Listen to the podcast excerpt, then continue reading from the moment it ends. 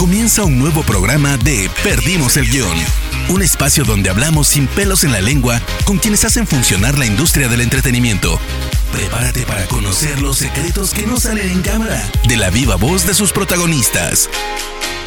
Hola amigos y amigas, yo soy Rana Funk, uno de los fundadores y directores de Spoiler Time.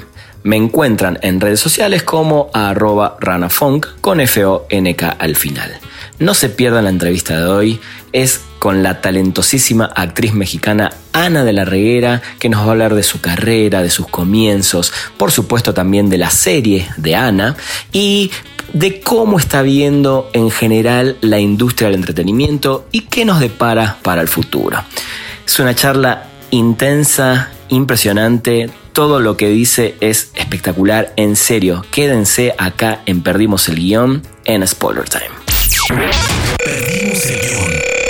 Hola Ana, ¿cómo estás? Bienvenida a Perdimos el Guión. Muchas gracias Andrés. Estamos acá en esta cuarentena, pero bueno, estamos intentando a distancia, gracias a la tecnología, seguir haciendo cosas, no frenar y hoy tengo la chance de, hablar contigo, así que te agradezco muchísimo este espacio. Ay, gracias, de verdad, de verdad te lo agradezco muchísimo. Buenísimo, vamos a hablar de muchas cosas, obviamente vamos a hablar de Ana, la serie, pero lo primero que te quiero preguntar y, después de una larga carrera, una, carrera impresionante que, que estás haciendo, eh, ¿cómo, ¿Cuándo te diste cuenta que querías ser actriz y estar en este mundo del entretenimiento? Pues mira, eh, yo empecé eh, desde muy chiquita, empecé con clases de baile, empecé bailando ballet y después bailando jazz en, mi natal Veracruz.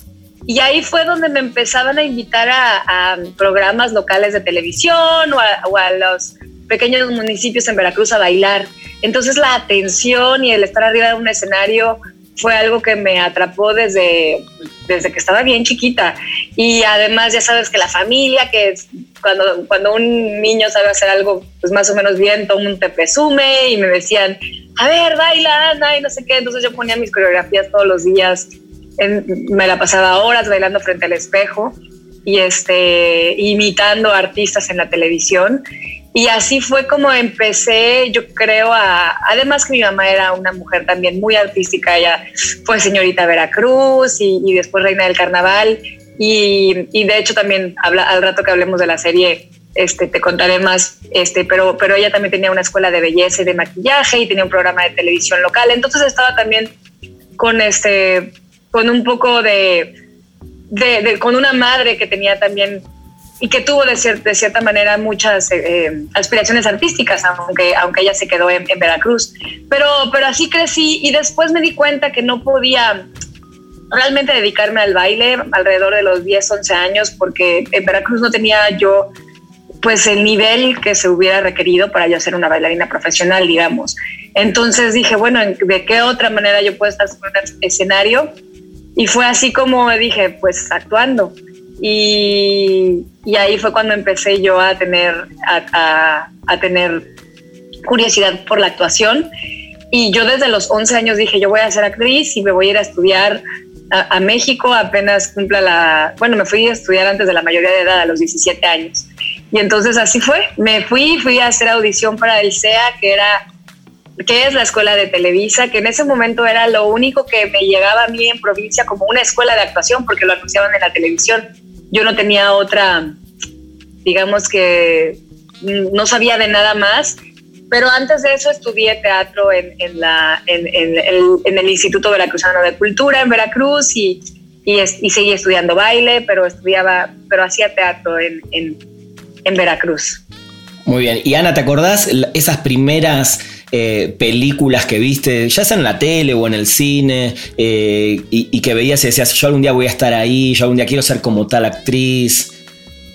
Fíjate que no fue así, o sea, crecí mucho viendo cine eh, gracias a mi hermana, porque mi hermana de hecho estudió en el CCC, que es la Escuela de, este, Cinematografía de, México, una de las escuelas, una de las dos más importantes. Entonces, mi hermana sí se la pasaba viendo películas todo el día y entonces yo crecí viendo pues, muchas películas, sobre todo pues en mi generación eran los 80s, este, películas de John Hughes, o sea, veía todo el tiempo que Back to the Future y Pretty Woman y Sixteen Candles y esas, esas fueron con las películas que yo crecí este, consumiendo todos los días, ¿no?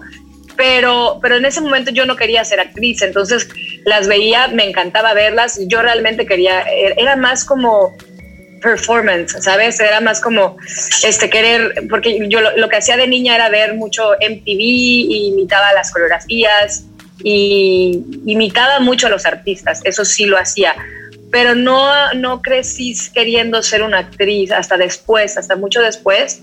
Y ya cuando estaba estudiando actuación, sí, pues obviamente empiezas a, a pensar en, wow, quiero hacer un personaje como, como este, ¿no? O quiero poder hacer este, tener tal, tal tipo de carrera. Eh, eso fue ya más grande. Bien, Ana, desde tu experiencia, ¿qué, ¿qué, crees que se necesita para ser actriz. Y, la pregunta también está relacionada con que vos empezaste hace muchos años esta carrera eh, y no sé si viste eh, en estos últimos tiempos algún cambio, eh, sobre todo, y la pregunta también tiene, está dirigida también a la mujer, ¿no? En estos tiempos que estamos viviendo, donde cada día, creo, por suerte, estamos más cerca de que las mujeres tengan los mismos derechos que los hombres, es una realidad por la que seguimos peleando todos, bueno, o la mayoría o algunos. ¿qué, ¿Cuál fue la diferencia en su momento que se necesitaba para ser actriz y qué se necesita hoy? Para ser actriz? Este, yo creo que no sé si lo que se necesita para ser actriz sea diferente hoy. A lo mejor creo que ahora es más sencillo ser actriz que antes, creo. Creo que es mucho más sencillo ser actriz ahora que antes, porque antes había mucho más prejuicios contra las actrices, ¿no? Este, obviamente la mujer eh, pues las actrices las veían como mujeres más liberales o que hacían desnudos o que se tenías que besar o que no trabajabas y te la vivías viajando. Yo de hecho todavía hace 20 años que empecé mi carrera, que estaba yo, este, que vengo de una provincia, todavía muchos hombres cuando sabían que era actriz no les gustaba porque pues no eras como la candidata para casarte y ser una mujer tradicional y tener hijos, ¿no? Y, este, y formar una familia, porque y, esta cuestión también del machismo y los celos de que vas a estar em, besándote con otro hombre o haciendo escenas. Digo, eso es lo único que piensan realmente, porque es un poco tonto, porque realmente la, dificultad cuando eres actriz es la que hay mucha inestabilidad en la carrera y que tienes que viajar mucho y estás lejos de, tu familia o de tu pareja. No tanto la otra cuestión de por qué te vas a besar con alguien o no, me explico, eso sí. ya, eso es ya lo, mínimo, lo, pero eso es lo primero que, que los hombres pensaban, yo creo que, imagínate, en los 20, en los, en los años 20, este, que empezaban sobre todo el cine, este, ¿no? De el, cine mudo y, y, yo que he visto las carreras y he leído sobre muchas carreras de mujeres, no de las mujeres que empezaron, que eran las primeras pues actrices en Hollywood y que hicieron carreras muy grandes, pues obviamente todo lo que se pensaba, ¿no? Al, al ser actriz, siempre te categorizan como una mujer fácil, o este y es complicado tener esta como vida tradicional que la sociedad te quiere imponer. Creo que ahora es mucho más sencillo con, con todas las... Es mucho más sencillo, a la vez también es... Hay, hay, lo único que sí es que ahora hay más competencia también, ¿no? Porque es una, es una carrera donde, donde, donde ya también, te digo, está menos, este, menos mal vista que antes, digamos, ¿no? Em, las familias hace muchos años, o sea, era como cómo, ¿no? les dejaban de hablar a las actrices o a los actores por querer ser actores. Em, entonces yo creo que en ese aspecto ahora es más sencillo que antes y lo que se necesita es realmente tener mucha pasión por tu carrera, mucha vocación, tenacidad, este... Yo creo que la vocación de ser actor es lo más importante. Tienes que tener talento, pero yo creo que siempre antes que nada gana, gana una vocación. Porque, porque por la, como te digo, por la competencia, por, por la inestabilidad, por el rechazo constante. Creo que, creo que es lo primero que tienes que tener. Totalmente. Ahora que, que nombras el tema de la competencia, el rechazo y bueno, tantos otros factores, hoy en día con, con la llegada y metiéndonos ya de a, poquito en el tema de la serie de Ana, con la llegada de los servicios de streaming, ¿no? Netflix, Amazon Prime Video, HBO, etcétera, etcétera, etcétera. ¿Cómo ves esa competencia? Porque de alguna manera también creo que la apertura eh, está mejor que nunca y más grande que nunca para, para, para, para, trabajar en la industria, ¿no? Definitivamente, sí. O sea, de hecho, la competencia estaba más dura, yo creo que también, si regreso a lo, anterior, hace unos años, porque ahora hay, los últimos cinco años han cambiado tanto que hay mucho, o sea, de hecho cuando estaba yo hace un año empezando a castear, ¿no? A buscar el, al talento para Ana, hay tanto trabajo y sobre todo los buenos actores tienen tanto trabajo porque, porque hay mucha oferta, hay mucha demanda. Eh, y, y, sí, los servicios de streaming han cambiado muchísimo, muchísimo la manera de hacer televisión, el lenguaje. Eh, de hecho, hay, ha habido tantos casos de gente que ha hecho sus propias series ellos en, su casa y las suben a YouTube y después, ¿no? Los canales les llaman para decir, oye, este cuate tiene talento, ¿no? Este, ellos empiezan solos, desde, desde gente como este, youtubers hasta que empiezan con su programa de, no sé, sobre hablar sobre de noticias en YouTube, que después de pronto HBO los agarra para hacer una, una, una serie, ¿me explico? El, caso de, Chumel, por ejemplo, ¿no? Ah, por ejemplo, en el caso de Chumel, o en el caso de Ben Sinclair con este con High Maintenance, ¿no? Que él hizo esta como serie que era sobre un dealer de Nueva York que, que, llegaba a los departamentos a entregarles marihuana y, y, y, cada capítulo se trataba de, del diferente departamento al que llegaba. Entonces, después HBO también lo agarró para hacer la serie ya como con más producción, etcétera. Entonces, yo creo que ahorita, si eres creador, ah, la verdad es que hace unos días acabo de descubrir un poco lo que es TikTok y al principio yo decía, qué chafa y es horrible, los niñitos y se me hace que la gente hace pura tontería y pierde el tiempo. Y de pronto he encontrado unas grandes cuentas de TikTok. O sea, digo, wow, qué creatividad de la gente. Y si eres un chavito que te, interesa el cine y te interesa el y te interesa mm, los audiovisuales, o sea, todo lo que tiene que ver con el mundo audiovisual o, lo que tú quieras, ¿no? o editar, este, no manches, TikTok es una gran herramienta para, para, para crear videos. Y, yo, y de pronto hay gente que es fantástica y digo, ¿cómo se les ocurrió? Y además, digo, yo estaba tratando de aprender a utilizarla porque me gusta mucho la edición y ahorita en, estos tiempos de pandemia esto es, es algo que quiero hacer, aprender a editar. Pero, pero entonces dije, ah, wow, también con, con TikTok puedes aprenderlo a hacer. Digo, ya lo sé hacer, pero, pero esta es otra manera de hacerlo y me parece súper interesante. Así que si eres un creativo en este momento y no haces nada y te quejas de que, ay, es que nadie me da la oportunidad, es que no sé cómo hacerle. Mucha gente cuando me pregunta, ¿sí cómo le hace, lo le hago? Porque no sé cómo empezar, siento que ya ahí es un problema. O sea, si no sabes cómo empezar, tienes muy poca imaginación. Totalmente. Sí, sí, La gente que tiene esa necesidad y esa hambre, eh, ven cómo empezar. No le preguntan, es que no sé cómo. Cuando me llegan a decir, no, pues, oye, métete a Google y, y, y googlea ¿Dónde está la mejor escuela de, de, actuación? ¿Dónde puedo estar en, o, y, si, si, vives en Guadalajara, pues ¿dónde está el, ¿qué, está, qué, está, haciendo el, teatro en Guadalajara? ¿Dónde hay una buena, este, no sé, un, un buen lugar de, donde presentan cine de arte, ¿no? Sí, sí, sí. Eh, o una, una, una, casa de cultura en Guadalajara. No sé, hay tantas, hay tantas maneras y acércate a esa gente y ve en lo que están trabajando, dónde hay una buena residencia si soy artista. Hay muchas cosas que, que uno puede hacer, entonces no, no, no, más que nunca podemos nosotros mismos crear nuestro propio contenido y eso fue también, ¿no? Lo que, lo que hice con Ana. Exacto, sí, te iba a decir, creo que es, el, un momento ideal para la autogestión. Creo que las herramientas están y están más que nunca al alcance de todos con la tecnología. Y bueno, metiéndonos en Ana, con todo este mundo que, te venía diciendo y que me contabas cómo está cambiando el mundo, con el, sobre todo con los servicios de streaming, ¿no? Definitivamente la manera de ver contenidos cambió, cambió para siempre y sigue cambiando. ¿Cómo se te ocurre hacer? Eh? ¿Cómo se llama la nueva experiencia que Quibi o Quibi? Con Quibi, que son series cortitas de 10 minutos de episodio de 10 minutos, sí, creo que viene un cambio espectacular eh, y creo que también eh, un poco la, velocidad con la que vivimos y el poco tiempo que nos damos para ciertas cosas, bueno, todo esto va, va a cambiar para siempre, ¿no? Perdimos el guion. ¿Cómo se te ocurre hacer esta serie de Ana? ¿Cuánto hay de, tu experiencia a nivel personal? ¿Cuánto, ¿Cuánto se va a ver de tu vida de alguna manera en la serie? Contame un poco más eh, todo este proyecto de Ana que, se ve espectacular para los que ya tuvimos la suerte de ver algo. Ay, muchas gracias. Pues mira, em, la serie, como sucede en el primer episodio, eh, surgió a, a partir de un día que yo, bueno, a partir de que yo estaba audicionando para un papel que me, encantaba, me gustaba porque no era un papel que me habían ofrecido hasta ese momento. Era una chava súper abierta sexualmente y era muy divertida y era una comedia.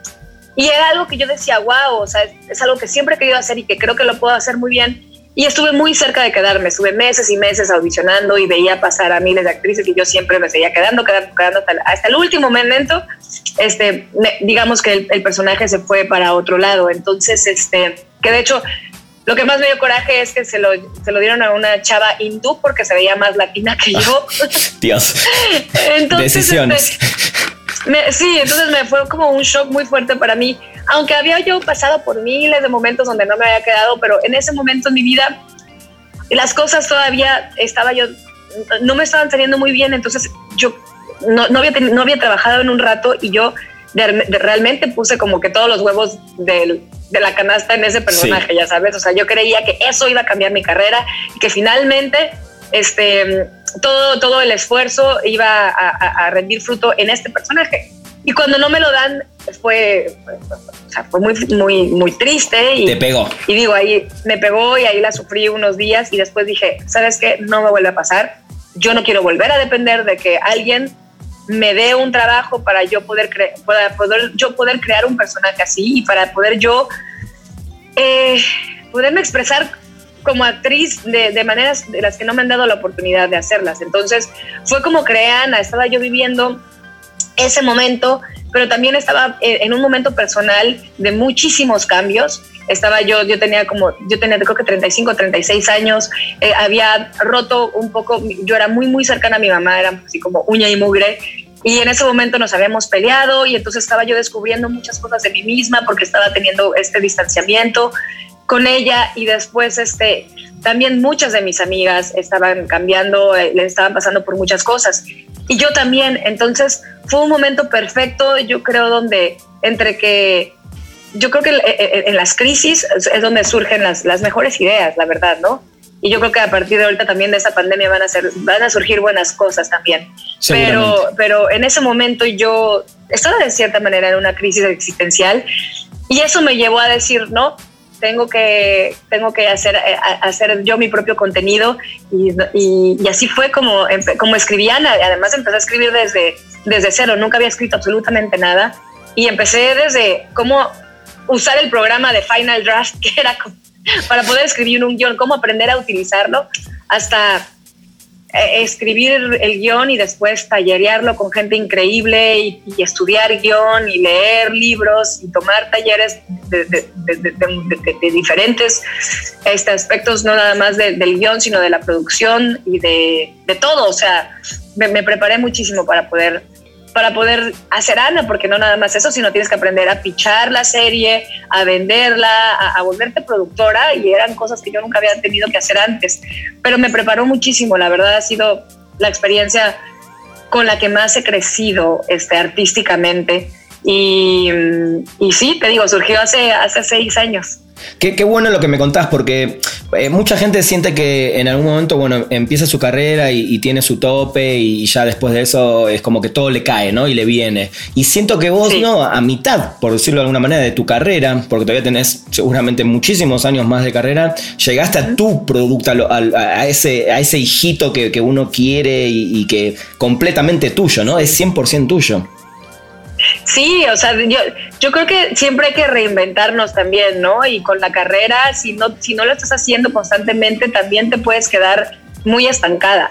Y, y, eso también me lo dio justamente esta edad que eran los 35, donde tú ves, y también lo pongo en la serie, estos miedos de, ya no soy la chavita como de It Girl o la chavita nueva, entonces ves que vienen las nuevas generaciones, pero tú también ya tienes la experiencia y entonces, pero dices, no quiero quedarme en ser la, siempre la, la, chavita joven, no, sabes, sabes, de la, de la, de la, de, la película. Entonces fueron muchas cosas que estaban pasando en mi vida. Decir, no, yo tengo que además evolucionar como actor.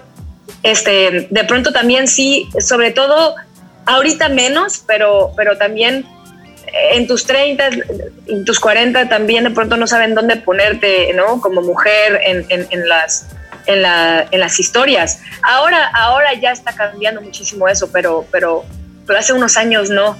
Entonces, este, ha cambiado tan rápido la industria de, de, hace 7, 8 años. Yo llevo 14 años en Los Ángeles y hace 14 años, o sea, parece que fue ayer, pero no había streaming services, no había, había nada más los cuatro, cinco canales, este, los cinco grandes networks, este, y, cine, era todo lo que había. Y había como el, el pilot season y, y entonces también dependías de esos meses para conseguir trabajo. Y ahora nada, nada es así. de verdad es que todo ha cambiado muchísimo. Pero sí, me, me, yo, yo invito a toda la gente que, que, todo tiene su proceso. Yo no, yo no te estoy diciendo que ah, mañana tienes que crear una serie para nada. Pero, pero, pero de pronto sí puedes este, empezar a verlo como una opción en algún momento y empezar a escribir tus ideas.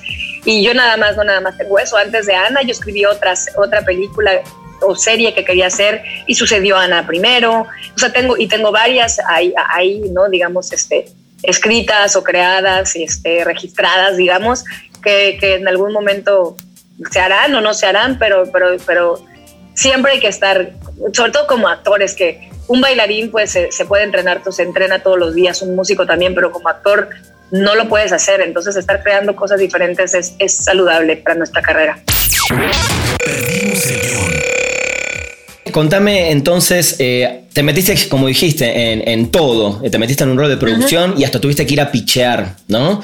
Eh, contame un poco cómo es esa faceta nueva, ¿no? De, producir tu propio producto y de sentarte con, productoras o con canales de streaming, etcétera, para, para, vender el producto, básicamente. Pues mira, pasé por muchas etapas, o sea, eh, fue, fue muy raro porque la primera vez, de hecho, los primeros que estuvieron que fueron, que estuvieron interesados fue Comedy Central, con los que estoy haciendo la serie. Y este, mm, pero, pero después estábamos como en ese proceso, ellos querían, ellos tenían la, querían hacer algo en México conmigo, porque yo había hecho cosas con ellos antes con Drunk History, nos había vivido muy bien. Y este, pero después estaba yo haciendo eh, Narcos y los productores de Narcos eh, eh, este, escucharon sobre la historia que yo tenía, entonces me dijeron, la queremos hacer, pero lo querían hacer en Estados Unidos, entonces con ellos al final no se dio, pero aprendí mucho porque lo que, en lo que me enfoqué y, lo que aprendí era que me dijeron, tienes que buscar a un showrunner, ya tienes, que yo, yo ya tenía el piloto, pero también no nada más tienes que escribir el piloto de una serie, sino que tienes que escribir lo que pasa durante toda la serie y tienes que, que digamos, digamos como una sinopsis, pero también la Biblia que le llaman, y tienes que proyectar la serie para tres temporadas. O sea, no puedes llegar y decir, ese es el piloto y ya, ¿no? Tú tienes que, porque el, el, el, el, canal te va a decir, ok, ¿y qué pasa en la segunda temporada? ¿Y qué pasa en la tercera? Porque ellos no van a invertir en algo que se va a quedar para una temporada. Ellos quieren un producto que ellos puedan vender. Entonces, claro. tú tienes que hacer todo ese trabajo y, y además, pues ya llegar con un canal, digo, tienes que llegar con ese trabajo y tienes que llegar con un showrunner con experiencia, ¿no? Porque no le van a soltar muchísimos millones de dólares a una persona que nunca lo ha hecho. Exacto. Entonces tienes que primero ir a convencer a un showrunner que tenga experiencia, que le guste tu proyecto para que diga, yo lo quiero hacer. Entonces ya después de eso, pues vas con los canales y pues te, te aprendes tu pitch, ¿no? El, el pitch es súper importante porque, no sé, te dan 10 minutos, y, pero tienes que poder en el pitch tienes que poderlos entretener y decir, quiero hacer esta historia contándoselas como si fuera casi un stand-up, sí, como si fuera un, un, performance. Exacto. Y, este, y ya, y después ellos te hacen muchísimas preguntas en las que tú tienes que estar entrenada y, y estudiada para, para, para para contestarlas, digamos, ¿no? O sea, tienes que, te, van a preguntar de las locaciones, del presupuesto, de aquí ves en los personajes, del tono de la serie, de que a qué otra serie se, se, asimila, lo que quieres vender, o sea, hay muchos libros al respecto de cómo vender un proyecto y, además leí, me, o sea, hablé con gente que, lo han hecho antes, ¿no? O sea, me informé, este, hice todo, todo, todo la, la tarea, digamos, para poderlo vender. Y bueno, pero eso ya es cuando lo pichas. Hay otras cosas, por ejemplo, la primerita vez que lo, que lo hice, que, que fue este, con, con, una, con, con, Argos, que era la productora que, que, quería producir, fuimos a NAPTE, que es como el festival donde, donde ahí se venden, se venden muchísimos proyectos. Entonces tú vas y te sientas también con todos estos con, los canales y con los, y con los ejecutivos de las empresas y entonces haces citas y vas pichando tu proyecto, digamos. Entonces, la, primera vez que fui, me batearon. muchos me dijeron que sí, que sí, y después finalmente no. Este, después hice un, después ahí hice un segundo pitch con la, con la gente de Narcos en Estados Unidos y, estuvimos a punto de venderlo a un canal y al final eran, estaban entre una serie y la mía, estuvimos en negociaciones y después se volvió a caer. Y así estuve y de pronto pues de pronto pues yo también como actriz me, empezó a ir muy bien afortunadamente, entonces empezaba a trabajar, pero te duele mucho cuando, cuando, dices cuando sientes ese rechazo de es que no lo quieren o te, o te, dicen que lo quieren hacer de otra manera o te quieren cambiar también tu, tu, tu producto, entonces tú también tienes que ser bien fiel a tu producto y decir no yo, por ejemplo, en un momento tenía un showrunner muy experimentado y él quería cambiarme completamente la idea. Y yo le decía, mira, me puedes cambiar todo esto, pero tú tienes que tener muy claro cuando estás haciendo tu proyecto que de, de qué va y, y, cuál es la esencia del proyecto. Entonces, sí, pueden, puedes tú aceptar cambiar ciertas cosas, pero si la, la, historia, por ejemplo, en mi caso, se trataba de una, de una actriz que ya que estaba a punto de casi casi de regresarse a México, de perder su visa, de, de cumplir 40 años, de, de, de, que se están acabando sus ahorros. O sea, está en ese límite de hice bien, hice mal. Y, y, y, este, y este, por ejemplo, este showrunner quería decir, no, yo quiero ver la serie de esta, de esta chava que llega a Hollywood y empieza a vivir todo eso. O sea, te, la, te la quería dar vuelta por completo, básicamente. Claro, y yo decía, no, a mí me interesa ver a alguien que está a punto de regresarse y que las cosas no, le salieron bien. Yo no quiero ver ese, el viaje de cómo llega, me daba flojera. Y además decía, o sea, y además tendría, tendría que tener 10 años menos de los que tengo ahorita. O sea, no me interesa contar esa historia. Claro. Entonces tienes que tener, muy claro la historia que quieres contar. Dije, dije, todo esto sí puedo aceptar estos cambios, pero este no lo puedo cambiar. Entonces, sí tienes que tener mucho cuidado con saber qué es lo que quieres contar, ¿no? Y entonces yo quería contar a esta mujer que está a punto de perder muchas cosas y de que tiene que perderse para encontrarse, ¿no? Y que tiene que y que está viviendo una adolescencia tardía también en su vida. Entonces, este todas esas cosas pues no no no no, no, no, quedaban bien con lo que él con lo que él quería hacer. Y así pues, así fueron muchos años de proceso y este y en un momento estaba igual a punto de tirar la toalla y otra vez regresó Comedy Central a mí. Muy bien y me dijeron, oye, ¿sabes qué? Queremos, seguimos interesados en el proyecto. Y en ese momento yo acababa de hablar con Amazon y Amazon también quería, estaba interesado. Y entonces ahí fue muy, buen, muy, muy bueno para mí porque pasaron seis años cuando de pronto todo el mundo estaba interesado en hacer contenido femenino, contenido que también, o sea, de, de, de tener unas voces diferentes dentro de un canal. Y entonces fue muy bueno para mí porque entonces de pronto ya tenía dos canales peleándose mi serie, cuando ya yo había recibido antes muchas negativas, ¿no? Este, y entonces todo, todo cae a veces en el momento indicado. Y así fue como, como pude hacer Ana. Totalmente, sí, eh, lo, acabas de decir. Todo, todo a veces tiene que tener un proceso, pero bueno, finalmente llegó y la gente la, la va a poder disfrutar muchísimo en estos días. Perdimos el guion. Hablamos hace un rato de hace 10 años atrás, hablamos ahora justamente cómo está la industria y todo esto que te está pasando y todo lo que tuviste que pasar para llegar a, estrenar ahora la serie. ¿Cómo ves la industria dentro de 10 años? ¿Cómo veo la industria dentro de 10 años? No, no tengo idea. O sea, ha cambiado, cambia tanto año con año, ¿sabes? Sí. Em, lo único que puedo pensar es que muchos servicios de streaming se van a van a juntarse. Yo creo que van a haber muchas este, uniones porque, mm, no sé, porque creo que hay tanto que mucho, mucho buen contenido se pierde. Entonces, este, me imagino que van a acabar em, juntándose, no sé, digamos que, bueno, ya lo están haciendo, por ejemplo, ahorita Hulu con FX y con tal se juntan Amazon Tata junta, se junta con tales este servicios. O sea, creo que vamos a tener, si las compañías van a comprarse, digamos que a lo mejor a este ATT acaba comprando Netflix porque está en deuda y tal, acaba comprando tal. O sea, creo que va a haber muchas... Eh, ¿Cómo se dice? Se me fue la palabra, estoy súper... Fusiones, fusiones. Fusiones, fusiones, sí. Sí, tal muchas, cual. Muchas fusiones. Entonces, eh, eso creo, y también eso, va a haber contenido mucho hecho para el celular, va a haber mucho contenido más corto. Eh, me gusta mucho que ahora no hay tantas reglas como de la serie tiene que durar 10 capítulos, ¿no? O sea, tú, tú puedes poner, mañana poner una serie donde la segunda temporada dura 7, la, tercera dura 15, o sea, también toda esta canción de, las reglas va a ser mucho más libre. Eh, Y no sé qué más, no sé, qué, o sea, sí, el, yo creo que, va, a haber contenido para, para diferentes también generaciones, ¿no? O sea, las generaciones más jóvenes, pues por eso está, están en los contenidos más cortos, porque no pueden aguantar tanto tiempo haciendo una cosa. Creo que también va a haber muchas cosas interactivas que ya se están empezando a tratar de hacer, pero creo que va a haber más contenido interactivo y, no sé, no, sé tanto. Está muy bien, está muy bien. Te, hago las, últimas dos, Ana. Eh, una, una que es, eh, se la hago a todos, eh, que me parece que está bueno de parte sobre todo de la gente del entretenimiento y, sobre todo de tu lado que sos actriz.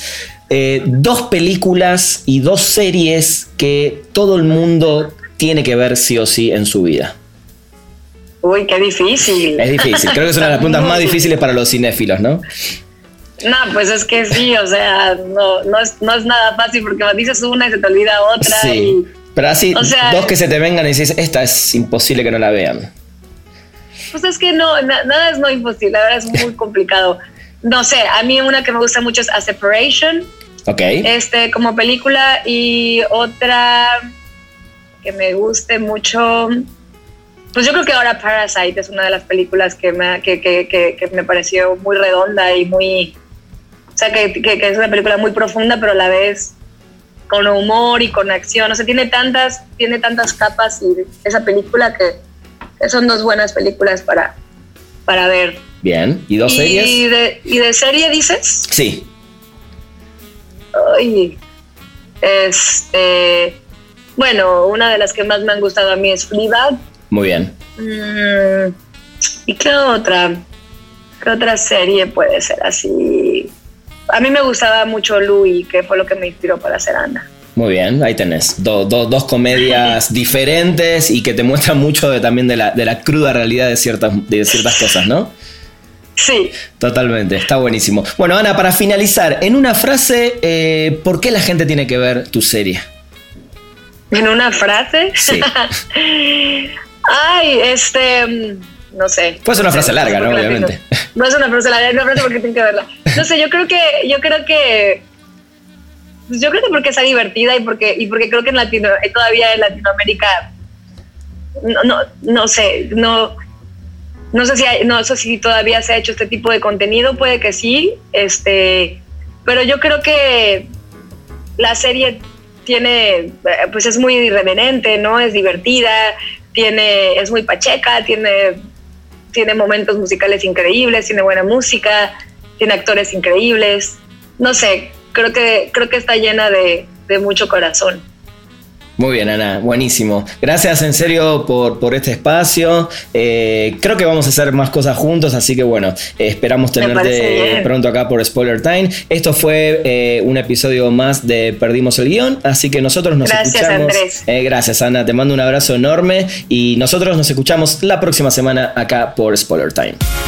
Llegamos al final de Perdimos el Guión.